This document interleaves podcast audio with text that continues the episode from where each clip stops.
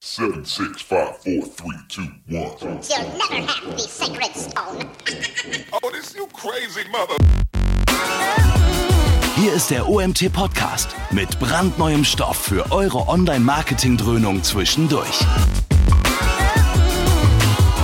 Heute mit dem OMT-Gründer Mario Jung.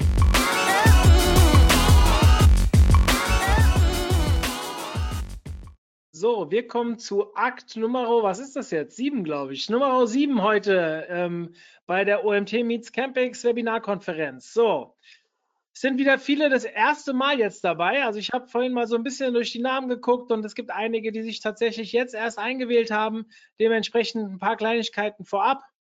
Ja, wir zeichnen auf. Also ihr braucht das nicht über den Chat mehrmals zu fragen, wie in den ersten Webinaren. Und wir haben danach noch zwei weitere Webinare, für die ihr euch auch einzeln anmelden müsst. Ich schicke euch aber immer am Ende eines Webinars den Link für das nächste. So, jetzt kommen wir zu einem Thema, ähm, ja, wo wir viel, im Vorfeld relativ viel Feedback schon drauf bekommen haben, weil SEO-Audits, das ist ein Thema, das zieht immer. Und man merkt auch an den Anmeldezahlen, dass es auch heute wieder ein sehr spannendes Thema, also zumindest ein sehr spannend erwartetes Thema ist. Ihr seht im Hintergrund den Darius, nicht den Rico. Ihr seht den Namen Rico Melzer, aber ihr seht den Darius dort sitzen. Ähm, das liegt daran, die machen das zu zweit. Das ist unser Slot, der heute zu zweit läuft und über einen Account angemeldet. Dementsprechend äh, nicht wundern bitte. So. Ja, ich würde sagen, ich übergebe einfach mal an euch und verschone die mit weiterem Geblabber von mir und komme am Ende zu der QA-Session wieder zurück. Euch viel Spaß. Ja, sehr cool. Äh, vielen Dank. Ähm, wir freuen uns sehr über die Möglichkeit, diesen Vortrag ja quasi überhaupt halten zu dürfen, nachdem wir durch die Corona-Krise äh, nicht die Chance hatten, diesen Vortrag am Mögelsee zu präsentieren. Daher ganz lieben Dank, Mario, für diese alternative Chance. Und ähm, genau, wer spricht hier eigentlich? Äh, ich bin nicht Rico Melzer. Ähm, mein Name ist äh, Darius Erd. Ähm, ich bin seit zehn Jahren äh, Online-Marketer, sowohl in-house äh, im SEO gearbeitet als auch ähm, in, in der Agentur, in mehreren Agenturen. Ähm, genau, bin aktuell äh, Teamleiter der SEO-Beratung äh, bei Debt in Berlin und genau, ähm, habe jetzt halt die Chance, äh, diesen Vortrag direkt mit Rico zu machen wir hatten die Vorbereitung damals äh, gemeinsam durchgeführt und dann stellte sich heraus, dass ich bei der Campix gar nicht dabei sein kann. In dem Sinne, äh, wie schön, dass es jetzt doch möglich ist und wir zu zweit ähm, das gestalten können. Und von daher übergebe ich direkt auch an Rico. Wir müssen das jetzt hier mal mit Platztausch machen, um unsere 1,50 äh, Abstandsregel einzuhalten. Und von daher schwupp ich mal aus dem Bild und gebe weiter an Rico. So. So, hallo. Dann ganz schneller fliegender Wechsel. Ich bin der Nico Melzer, Senior SEO Consultant bei äh, Debt, jetzt schon knapp ein Jahr. War vorher in ähm, diversen anderen Agenturen, aber auch in-house äh, angestellt, bin jetzt schon über zehn Jahre Online-Marketing tätig und genau mir den äh, Analyse-Part vorgenommen ganz kurz noch zu uns und Debt überhaupt, weil vielleicht einige von euch das noch gar nicht so genau äh, kennen oder auf dem Schirm haben. Wir sind eine digitale Agentur mit jetzt aktuell knapp 1500 äh, Personen und Experten, die wir haben und für sie in verschiedenen europäischen Ländern präsent. Hier oben kann man eine kleine Auswahl äh, sehen. Und falls sich von euch einige fragen, wo sind denn eigentlich die Trust Agents hin verschwunden, die es äh, früher gab und auch eine gute Sichtbarkeit hatten. Die sind jetzt ein Teil von Debt und zwar schon seit 2017 und wir sind als ehemalige Trust Agents ein Teil davon und decken den ganzen ähm, Bereich ähm, SEO und, und, Consulting ab, aber haben noch viele andere Abteilungen und äh, Spezialagenturen im Boot, die dann sich dann um äh, andere Themen kümmern, zum Beispiel Branding und Advertising oder auch großes Data-Team, um ja, große äh, Big Data-Auswertungen machen zu können oder auch äh, UX und Design, Webseitenerstellung, also der ganze Bogen der äh, digitalen Dienstleistungen, die Agenturen bereithalten. Und wir können mit einem großen Portfolio glänzen an äh, Analysen, Linkaufbau, aber auch äh, AdWords, PPC-Marketing, alle möglichen Kanäle, Blogger-Outreach, Monitoring und so weiter und so fort. Und damit habt ihr auch schon den Werbeblock geschafft und ich übergebe wieder zurück an Darius.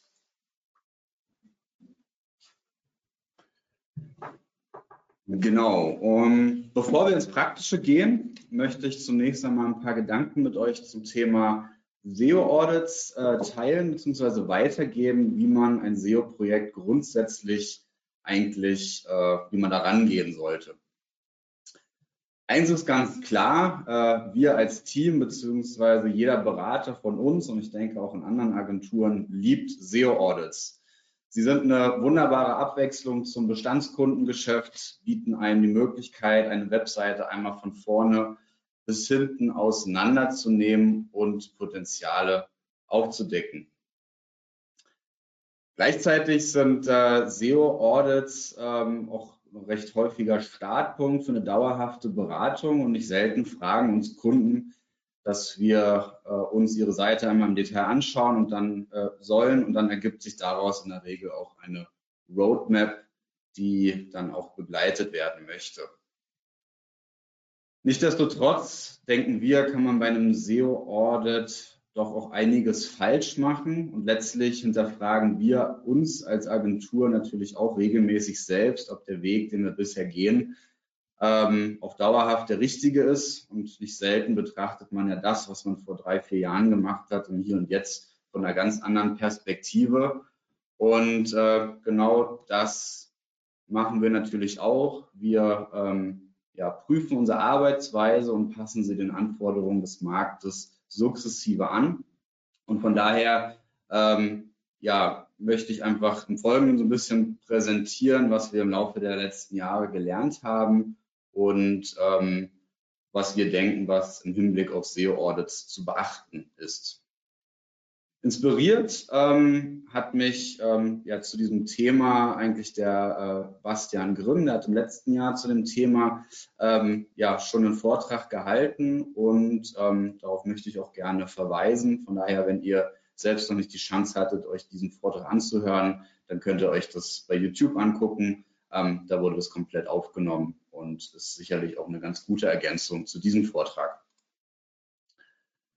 Was wir bei alledem vorweg ähm, ja, bedenken sollten, uns in Erinnerung rufen sollten, ist, dass eigentlich keiner unserer Kunden wirklich einen SEO-Audit braucht oder möchte. Das heißt, die Präsentation oder das Word-Dokument, was wir hier praktisch produzieren, interessiert einen Entscheider eigentlich herzlich gesagt überhaupt nicht. Und ähm, was es im Business eigentlich geht, ist immer, dass wir äh, unseren Kunden eine Lösung für ein Businessproblem anbieten wollen. Aber damit ich auch dieses Problem lösen kann, muss ich mich natürlich erstmal mit der Website und seinem Umfeld befassen, das genau analysieren und genau da setzt ja eben ein SEO-Audit an. Das heißt, wenn wir mit einem SEO-Projekt starten oder sagen wir besser, wenn du mit einem SEO-Projekt startest, solltest du unseres Erachtens nach immer die drei folgenden Dinge beachten. Erstens, ermittle vorab ein Marktverständnis. Was meine ich damit? Du kannst dir eine Webseite nicht losgelöst von den Marktgegebenheiten und dem Businessmodell des Kunden anschauen. Du musst die Webseite bzw. das Unternehmen immer als Ganzes mit seinen Zielen und Anforderungen verstehen Sonst wirst du bei einem Audit nur technische Auffälligkeiten identifizieren und nicht die eigentlichen Hebel benennen. Und um hier so ein bisschen eine Struktur zu haben, welche Fragen man sich selbst oder seinem Kunden vor Projektstart stellen sollte, habe ich hier mal einige Fragen aufgelistet, die ich immer gerne stelle. Und das sind, welche Produkte und Dienstleistungen werden angeboten, welche stehen im Fokus, Wie lautet das Geschäftsmodell der Webseite? Welches Alleinstellungsmerkmal besitzt die Marke? Warum sollen Nutzer gerade hier einkaufen?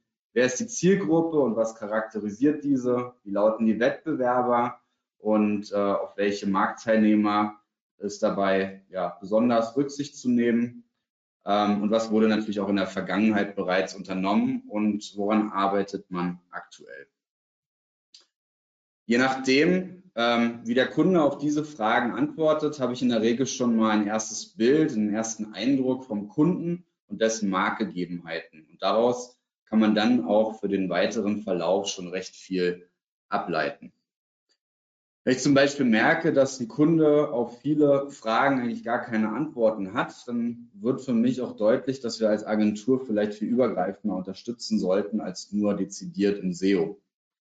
Wenn da auf Kundenseite keine Marketingstrategie definiert wurde, die Hand und Fuß hat, dann werde ich mit meinen SEO Insights sowieso nicht sehr weit kommen. Ähm, SEO steht nicht als Kanal so frei herum, sondern muss halt immer integriert, betrachtet und bearbeitet. Eines meiner Lieblingsthemen hierbei ist das äh, Thema USP ähm, sowie die hier aufgeführten Fragen.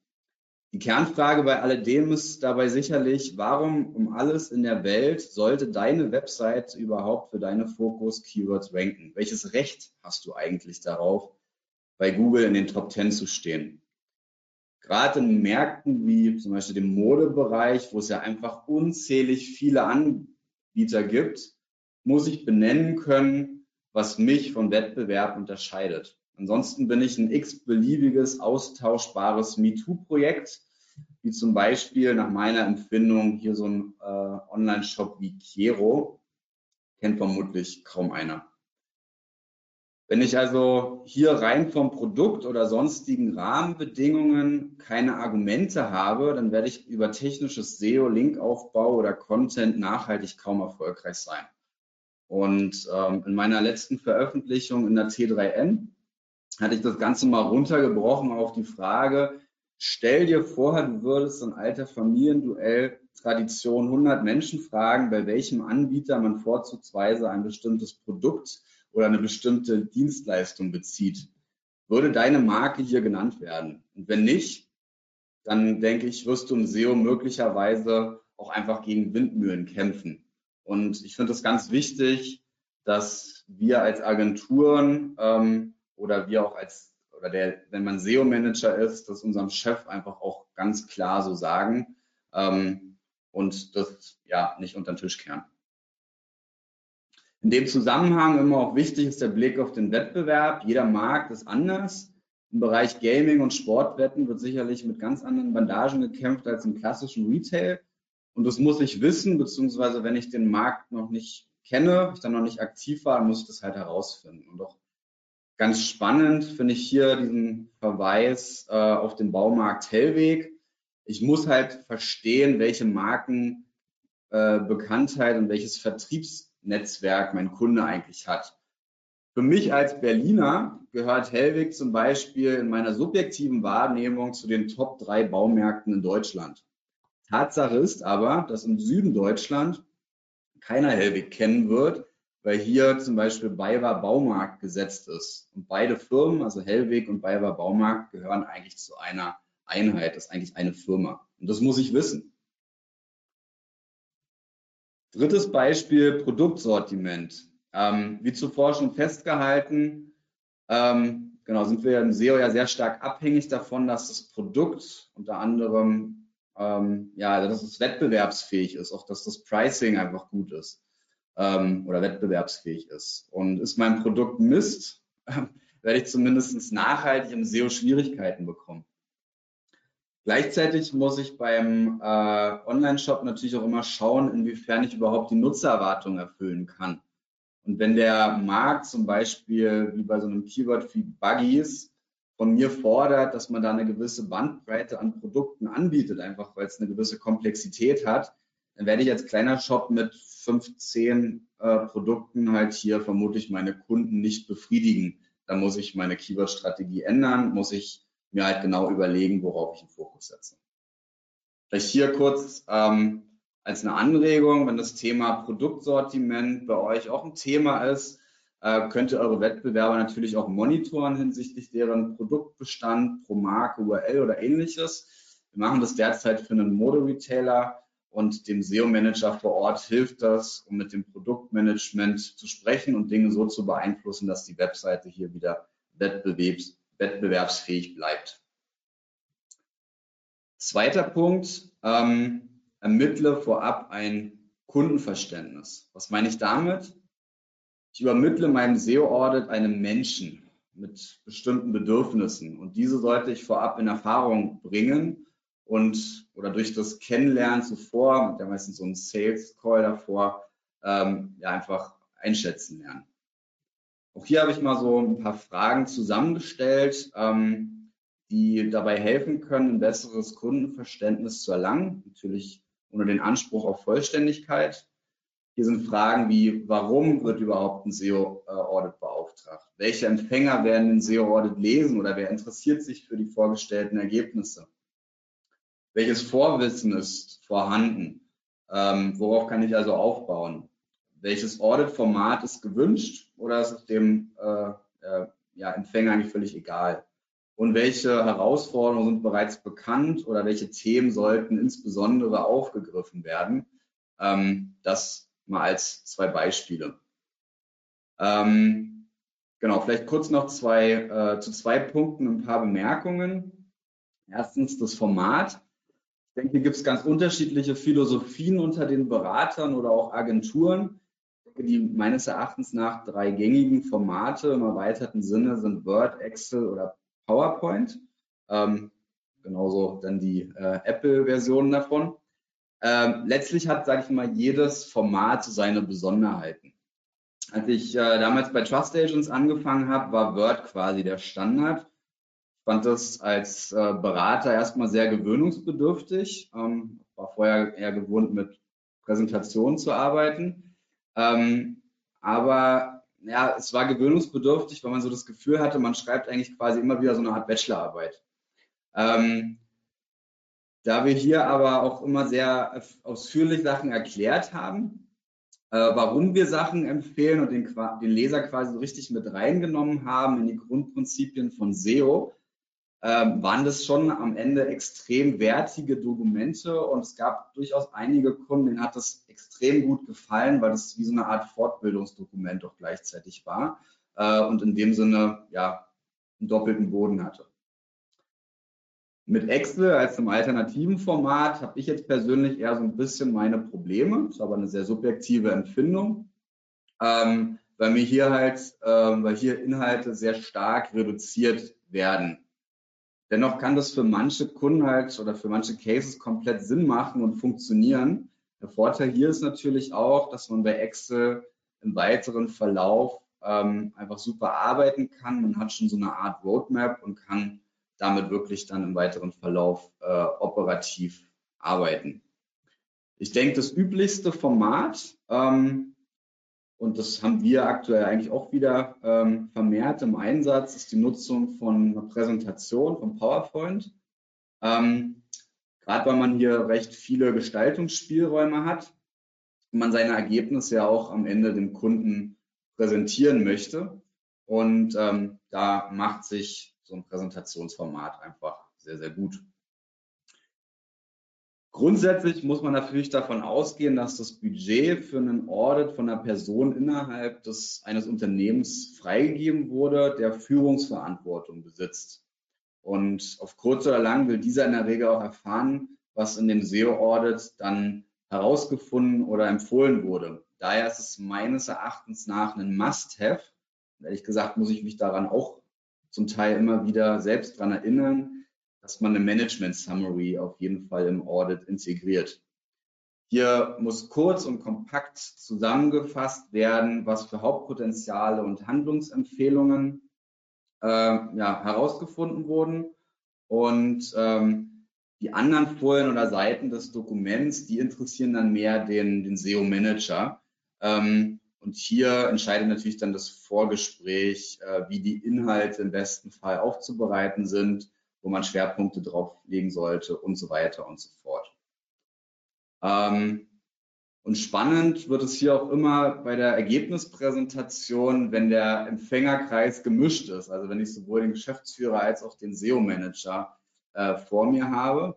Ähm, wir machen das dann teilweise auch, teilweise auch so, dass wir dann quasi zwei Präsentationen erstellen und erarbeiten, dass wir halt dezidiert für die Zielgruppe ähm, die Themen passend aufbereiten oder halt schauen, dass wir bei der Präsentation den, die eine Zielgruppe erst in den Fokus nehmen und danach mehr in die Details gehen für, den, äh, für die zweite Zielgruppe. Am Ende muss man sich also immer auf den Kunden einlassen und den Weg wählen, der für ihn am besten ist. Und damit kommen wir zum dritten Punkt, zum abschließenden Punkt, ähm, wo wir uns immer auch wieder vor Augen führen müssen, um was es geht. Ermittle ein Zielverständnis. Das heißt, um meine Handlungsempfehlungen im Audit auf die Bereiche der Webseite zu lenken, die wirklich auch entscheidend für mehr Umsätze sind, muss ich mir darüber im Klaren sein, was die priorisierten Themen des Unternehmens sind. Das heißt, es muss klar sein, wofür möchte ich überhaupt ranken? Was ist mir besonders wichtig? Wo verspreche ich mir den größten Nutzen von? Du kannst auch anders formulieren, wenn du nur zehn Themenbereiche, wenn du nur für zehn Themenbereiche gefunden werden könntest, welche wären das? Ich denke, das ist eine sehr entscheidende Frage. Ähm, und wir dürfen hier nicht vergessen, dass in der Regel so ist, dass nur ein Bruchteil meiner Landingpage eigentlich für den Großteil meines Traffics verantwortlich ist oder noch viel wichtiger für den Umsatz verantwortlich ist. Und von daher habe ich hier eben auch noch mal ein paar ähm, Fragen aufgelistet, die sehr entscheidend sind, um diese Zielthemen ähm, ja, zu identifizieren. Ähm, die sind, mit welchen Dienstleistungen oder Produkten erreiche ich eigentlich die höchsten Margen? Das heißt, wo profitiere ich besonders, wenn ich hier bessere Rankings erziele? Beziehungsweise wo muss ich über eine Content-Strategie dafür sorgen, dass ich bei diesen Produkten und Dienstleistungen top of mind bin? Andere Frage, was sind Fokusartikel oder was sind wichtige Einstiegsseiten und was sind halt eher Mitnahmeartikel?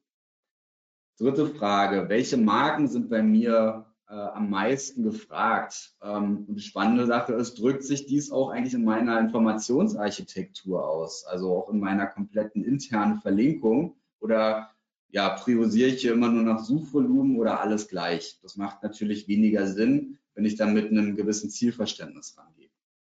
Und letzte Frage, welche Themen haben für mich eine strategische Priorität? Man kann halt immer so ein bisschen in die Vergangenheit schauen, aber man hat äh, ja auch als Unternehmen strategische Ziele. Das heißt, wo plane ich top of mind zu werden? Wo muss ich Google ähm, durch alle Faktoren im SEO zeigen, dass hierauf meine, mein Fokus liegt, meine Priorität liegt?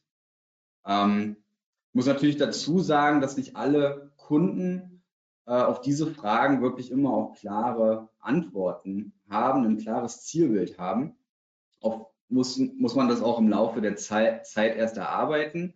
Und es kann durchaus sein, dass man in einem SEO-Audit das vielleicht dann im ersten Run noch gar nicht berücksichtigen kann.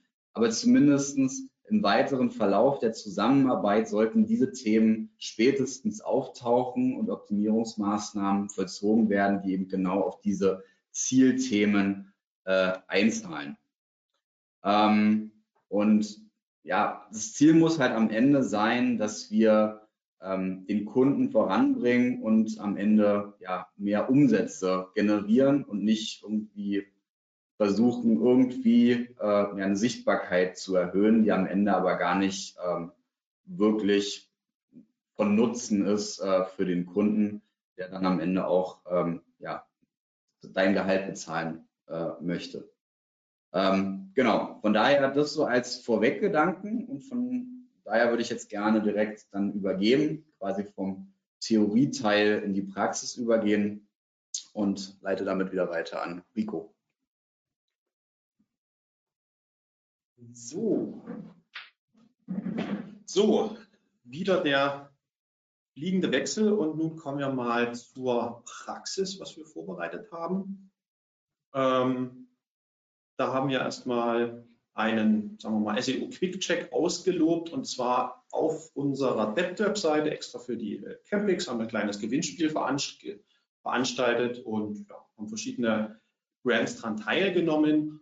Und jetzt Trommelwirbel und der Gewinner ist denios.de. Wird wahrscheinlich von euch niemand großartig kennen, ist hauptsächlich eine To-B-Webseite im Industriebereich. Also wenn ihr Fässer mit Gefahrengut richtig lagern wollt oder eine Lösung braucht, wie äh, jetzt in Corona-Zeiten, was äh, sicher von einem einen Raum zum anderen Raum übergeben werden kann oder, oder, oder, dann seid ihr bei Denios genau richtig. Da wir vom Kunden am Anfang nur ein paar grobe Informationen bekommen haben und jetzt nicht so den ausführlichen Fragebogen hatten, wie das äh, Darius gerade dargelegt hat, schaue ich mir oder habe hab ich mir dann erstmal natürlich ein bisschen die Sichtbarkeit angeschaut, dass man schon mal einen groben Eindruck bekommt. Und das ist dann zum Beispiel die Fünfjahreskurve, die es bei Searchmetrics zu sehen gibt. Ja, erstmal nicht weiter groß äh, auffällig oder mit großen Auf- und Abs.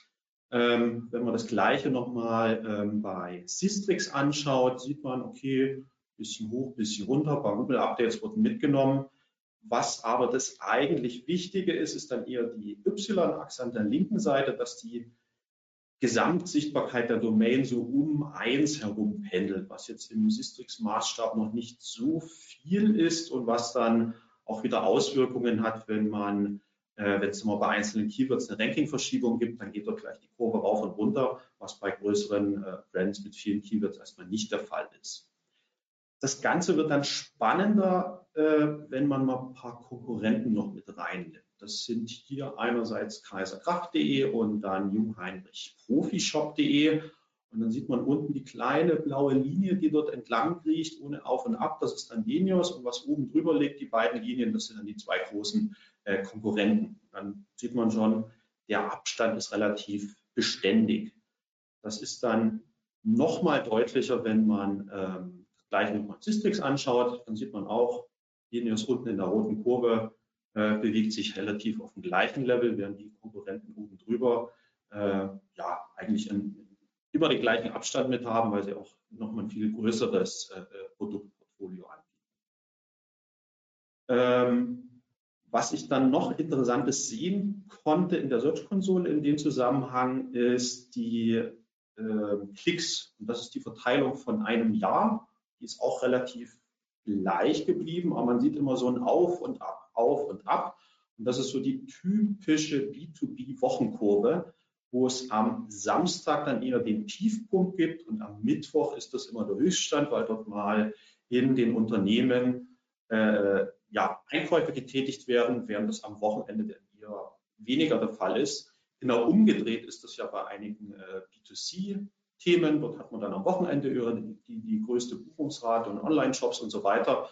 Und Anfang der Woche, Mitte der Woche ist dann dort eher der Tiefpunkt. Hier ist es genau andersrum, weil das äh, eine typische ja, B2B-Webseite ist.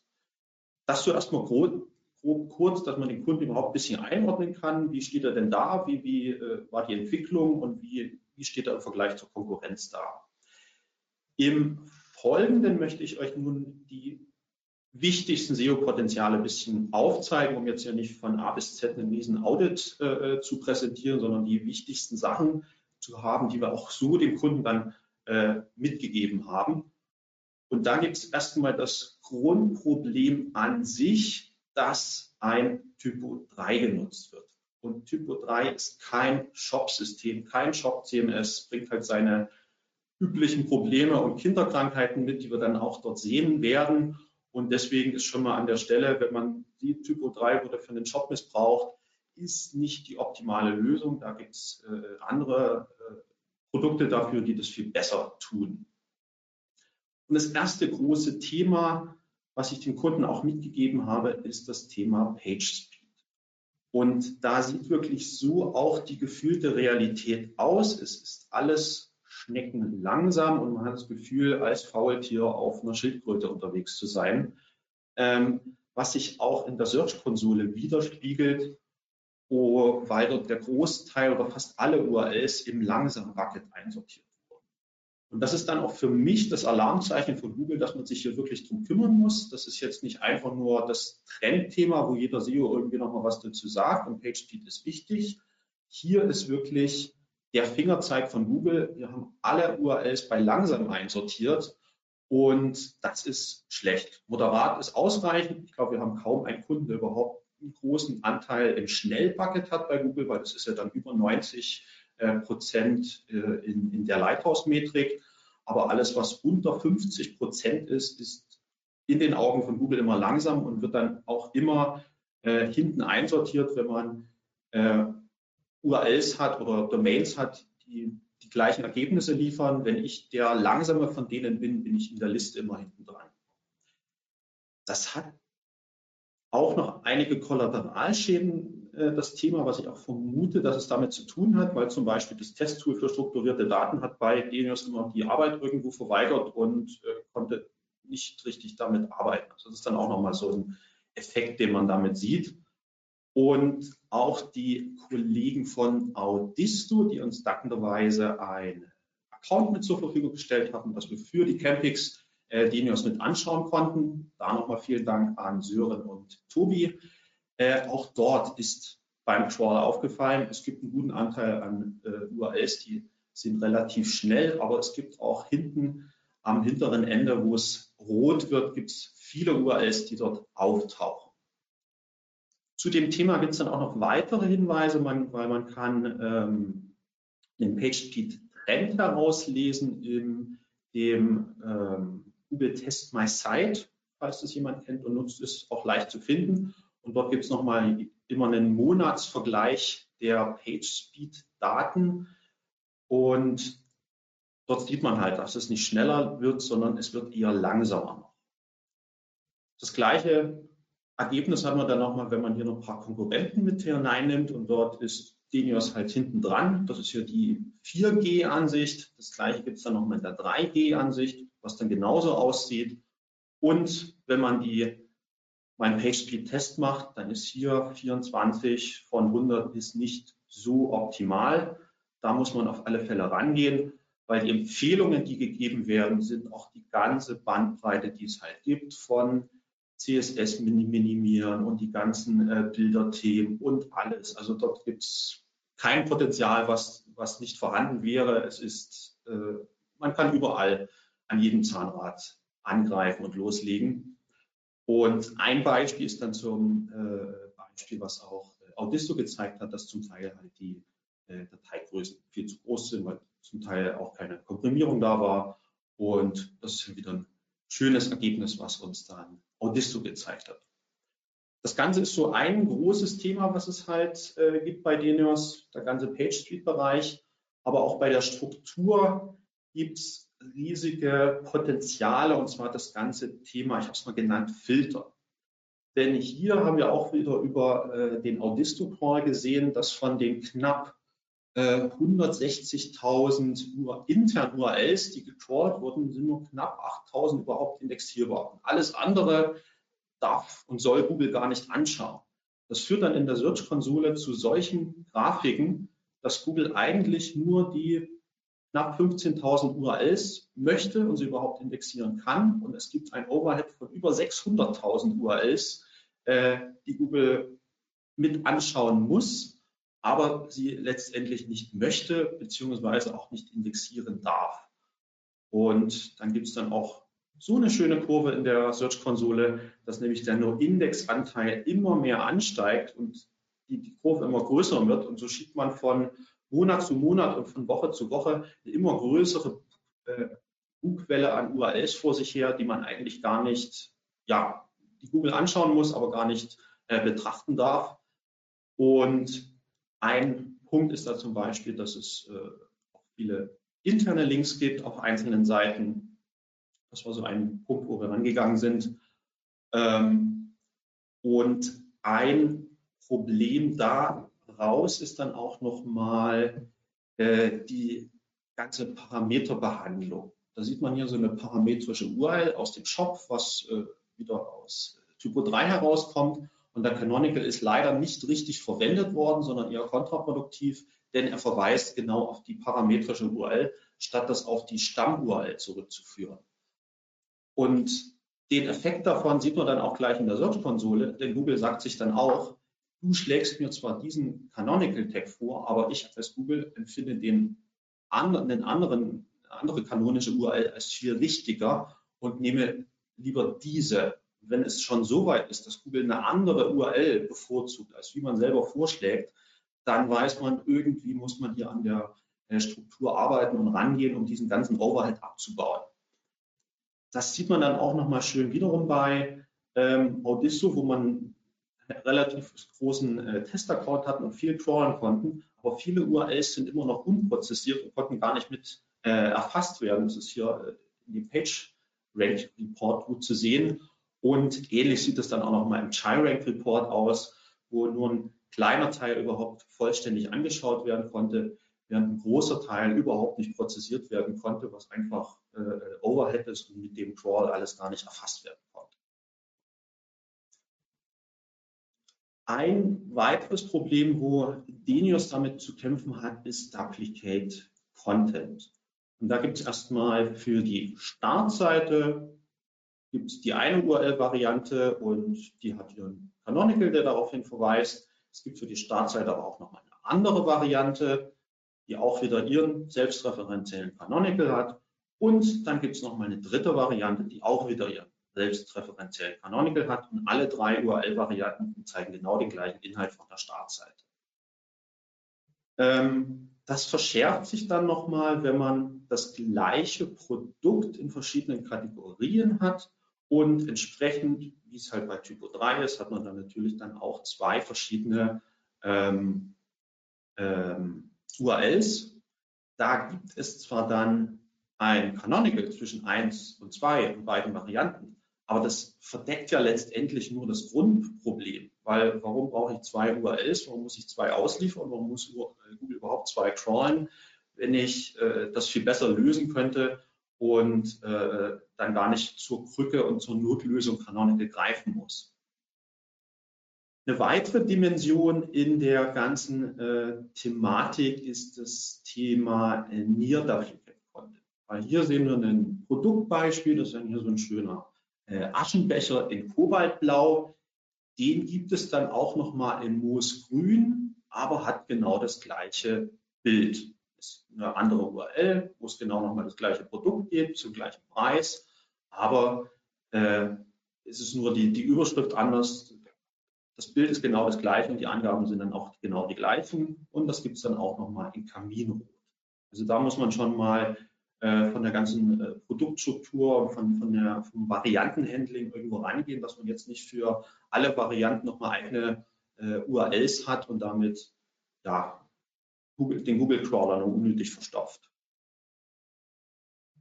Neben den Punkten fand ich auch den ganzen Bereich Webdesign wichtig und interessant, weil das ganze Thema Mobile für B2B schien bei dem Kunden noch ein bisschen un, ungeklärt und un, äh, unbestellt zu sein, das Feld. Denn wenn man so ein bisschen reinschaut in die Search-Konsole, äh, hat Mobile ein Drittel der Impressions, aber nur ein Fünftel der Klicks, wo es bei Mobile bessere, eine bessere Positionierung gibt und äh, aber im Gegenzug gibt es dann auf Desktop eher eine bessere CTR. Hm, für mich oder für uns ist das dann, läuft das eher so unter dem Aspekt, dass Mobile trotzdem wichtig ist, weil es zum Recherchieren genutzt wird, zum schnellen Recherchieren auf der Baustelle. Aber die Bestellung wird dann abends zu Hause im Homeoffice vom Desktop aus gemacht. Aber dass man erstmal schnell recherchieren konnte, das ist auf alle Fälle wichtig. Und nicht zuletzt wurde auch äh, die Domain schon vor anderthalb Jahren knapp auf äh, Smartphone-Crawler umgestellt, also Mobile First. Schaut man dann aber hinein, ist die ganze Geschichte überhaupt nicht mobile-friendly, weil es da viele Designprobleme gibt.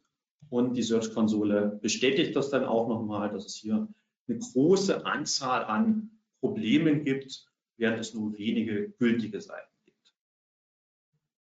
Ein Punkt, der, den ich noch spannend fand, ist die ganze Anordnung auf den Landingpages. Weil oben gibt es dann erstmal das Produktbild und so eine, so eine Kurzbeschreibung, ähnlich wie man das von Amazon nennt, kennt. Danach kommen dann gleich die ähm, ähnlichen Produkte und ähm, das sollte Sie auch interessieren. Und erst darunter dann die nähere Beschreibung und die ja, Produktdatentabelle.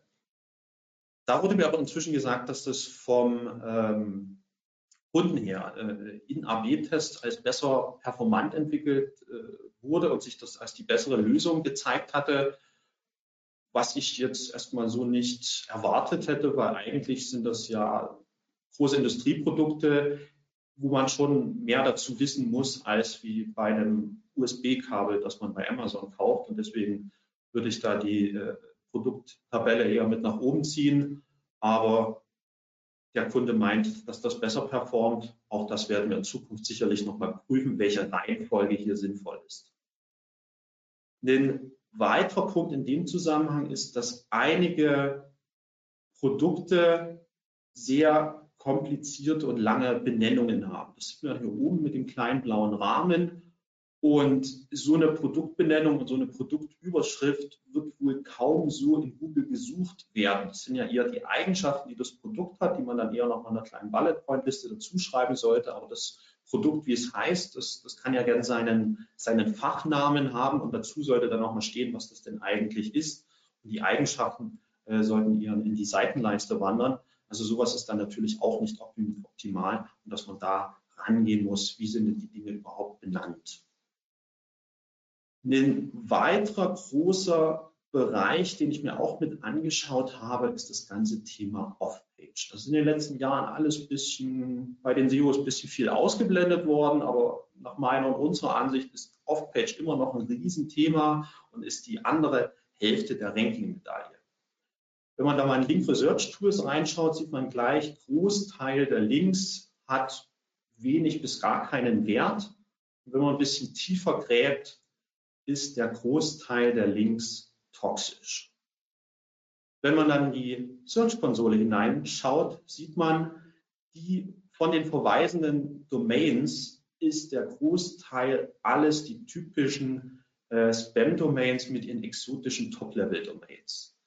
Guckt man dann einfach mal nach einzelnen Abschnitten des Textes auf der Webseite und sucht die in Google, dann findet man hier ein großes äh, Portfolio an Spam-Webseiten, die einfach einen Teil äh, des Textes klauen, dann noch ein paar schlechte Links setzen und so hat man äh, sein Content in einen schlechten Zusammenhang gebracht und wird von Spam-Webseiten einfach nur in, ins, in, ins, Feuer genommen und äh, sammelt damit jede Menge schlechte Links.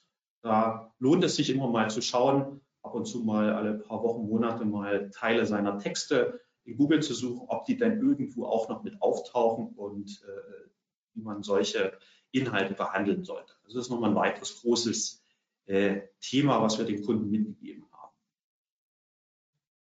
Dazu gibt es noch weitere kleinere Themen, die ich so äh, gesehen habe, denn auch von den Kollegen von Wright haben wir einen Account bekommen, mit dem wir den wir uns anschauen konnten. Und da gibt es eine schöne Auswertung zu Kannibalisierungen. Das äh, basiert dann auf Search-Konsole-Daten, wo dann also für ein Keyword ähm, mehrere URLs ranken und sich praktisch die Inhalte äh, kannibalisieren und dass man da, da mal rangeht, um aus zwei äh, Seite 2 und 3 Ergebnissen ein Ergebnis zu machen, was dann im besten Fall auf der Seite 1 rankt. Und genauso gibt es dort einen Underperformer Report, also wo man zwar an einer bestimmten Position rankt, aber letztendlich weniger Traffic abbekommt, als wie man an dieser Position eigentlich haben sollte. Also das ist äh, ein schöner, eine schöne Analyse, die Herr White liefert. Ein weiterer Punkt, den ich mir auch mit angeschaut habe, ist die ganzen Security-Themen. Da kann man einen schönen Test fahren. Und da gibt es auch noch einige Lücken an ja, Server-Einstellungen und Security-Headers, die man mit ergänzen sollte, äh, um dort auf Nummer sicher zu fahren, weil es gerade im, im Online-Shopping-Bereich äh, wichtig ist, dass man dort sicher unterwegs ist. Dann, was ich noch mitgesehen habe, dass ähm, die äh, Tech Manager Einbindung über einen iFrame Head gelöst wurde. Kann man so machen, aber ist vielleicht nicht die optimale Lösung. Und ein weiterer kleiner Punkt, den ich euch auch mitgeben möchte. Äh, es gibt Links, die auf 404 laufen, die dann aber wiederum einen Canonical zur Startseite haben, was an sich als Konzept widersprüchlich ist, weil entweder setze ich einen Canonical zu äh, einer anderen URL oder ich gebe der URL den 404-Status, wobei das gleichzeitig macht erstmal keinen Sinn. Ähm, ähnlich auch die Sitemaps, die sollte man auch mal aufräumen, weil dort auch nicht alle äh, URLs gefunden werden oder indexiert werden konnten. Und aus Audisto sind natürlich noch viele, viele weitere Empfehlungen und Hinweise herausgekommen, ähm, die ich auch, wie gesagt, gar nicht alle im Detail jetzt hier darstellen konnte, sondern euch nur mal schlaglichtartig so die wichtigsten Punkte nennen wollte, die wir dann auch den Kunden äh, entsprechend gezeigt haben.